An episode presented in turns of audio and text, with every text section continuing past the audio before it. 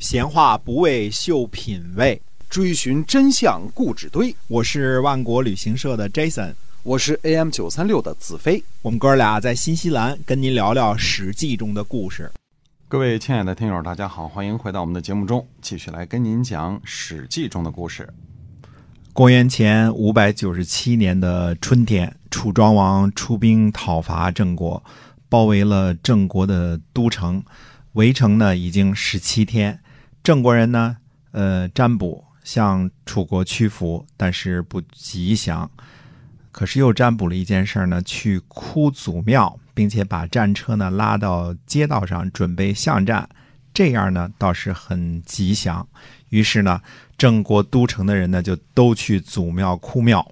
那么楚庄王呢，呃，退兵，郑国人呢修理城池。楚庄王呢退兵之后又再次进兵，这次呢一围呢就是三个月，最后呢终于攻克了郑国的都城。军队呢从郑国的黄门进入到郑国的大街上，郑襄公这个肉袒牵羊前去迎接。所谓肉袒牵羊啊，大家如果还记得，这是想当初。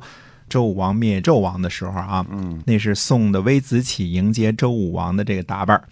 郑襄公说呢，说孤得不到上天的保佑，不能侍奉国君，让国君心怀愤怒，到达必役，这是孤的过错，敢不唯命是听？如果呢，你把我俘获到江南，充实在海滨，我也是唯命是从。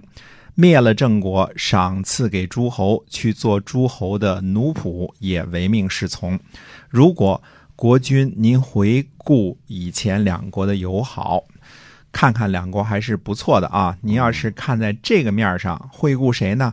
惠顾一下郑立公、郑宣公、郑桓公、郑武公诸位先君的名分，不让郑国的社稷灭亡。让我呢改为侍奉楚国，作为楚国的附庸，孤之愿也，非敢所望也，敢不服心？嗯，这意思呢就是想投降啊！国君您决定吧。楚庄王左右的人都说呢，说不能答应，说得到了这个国家就不能饶恕。楚庄王说呢，说郑国的国君呢，能够甘居人下，必定能够信用其人民，哪里可以灭亡呢？于是退兵三十里，允许郑国求和。郑国的子良到楚国做人质。我们讲述这段这个楚庄王攻克郑国这个都城，又饶恕郑国的故事啊，是因为郑襄公的话当中呢，隐藏着一个中国历史上的一个非常大的一个秘密。那就是楚国灭亡小国之后的处理方式。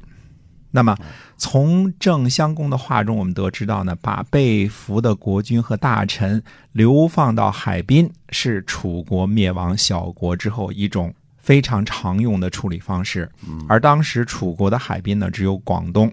那时候广东呢还属于失障之地啊，属于贫瘠落后的这个楚国边远地区，呃，最适合呢作为来流放犯人。可是普通耕田的老百姓是用不着流放的，对吧？你还接着种庄稼就行了，交税嘛，对吧？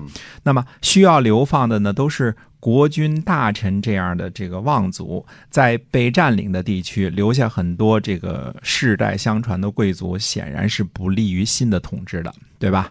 呃，哪天造反怎么办呀？对吧？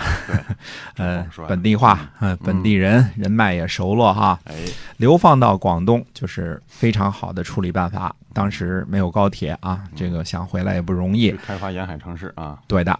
中国南方的老牌贵族诸侯国呢，差不多都是被楚国灭亡的，而广东又聚集了几乎所有被灭诸侯的大姓，这个本身就非常的说明问题。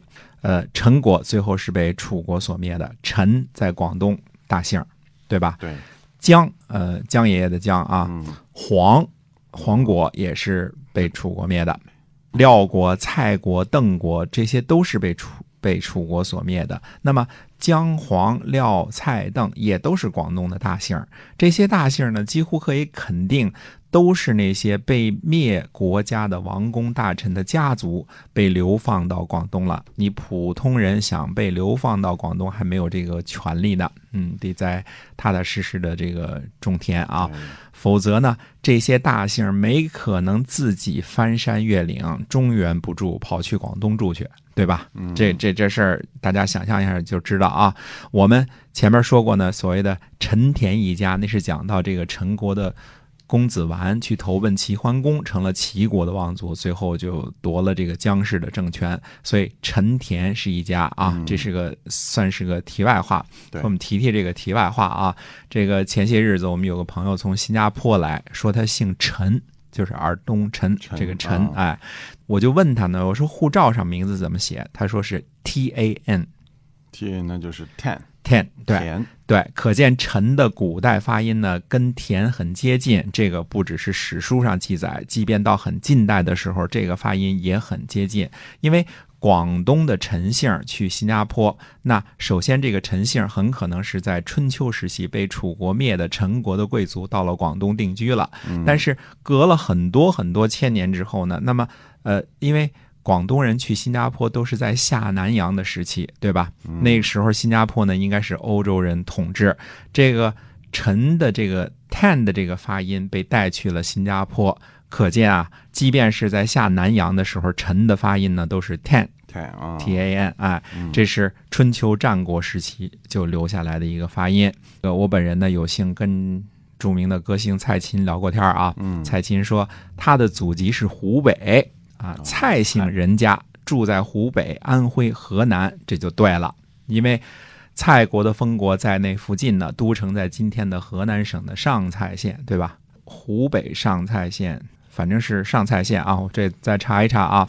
那么蔡姓的祖籍如果在广东也是很对的，也是很自然的，因为蔡国也是被楚国所灭的。这个推断如果成立的话呢，蔡国的贵族也是应该在春秋时期就被发配到广东的，所以蔡姓呢，在湖北、河南、安徽，这都是非常正确的，嗯对吧？就像蔡琴他们家，哎。湖北人对吧嗯对的。那么现在蔡姓在广东也是非常大的大姓啊嗯，非常大的大姓啊。那么广东的开发呢，开始于春秋战国时期，就是从那个时候才开始的。当然，到后来有了什么南越王，那个时候那就属于这个呃秦汉之际了，对吧？所以现在广东这个市中心还有一个南越王墓，挺大的啊，这个可以去看一看。所以今天广很多这个广东的大姓的由来是由楚国流放被灭国家的贵族，这个猜测呢，呃，应该是有根据的，只是这个记录太久远了，应该是没有世代相传的这个族谱来证明这件事儿啊，这有待有识之士、通家谱的这些人继续的这个讨论一下。嗯我只提出一个这个猜测啊，这个也可能是如今呢粤语当中还保留着很多古老的汉语词汇和发音的原因之一。嗯。哎，抛去猜测不说啊，我们说楚庄王的军队在中原呢耀武扬威，呃，居然攻克了郑国的都城，可以说是武功呢盛极一时。楚庄王呢要带着他的军队呢去黄河边上啊去看一看，楚国人吧没见过黄河，这个也正常啊，要饮马黄河而还。就是要在要让这马呢在黄河里喝口水啊嗯这么个意思。就表示我们嗯到此游哈，哎，到此一游这个意思啊。而这个时候呢，实际上晋国救援郑国的军队呢，也才刚刚集合完毕，正在向着黄河这个方向开拔。到底楚庄王是否能够饮马黄河呢？晋国救援的军队能否和楚庄王的大军发生冲突呢？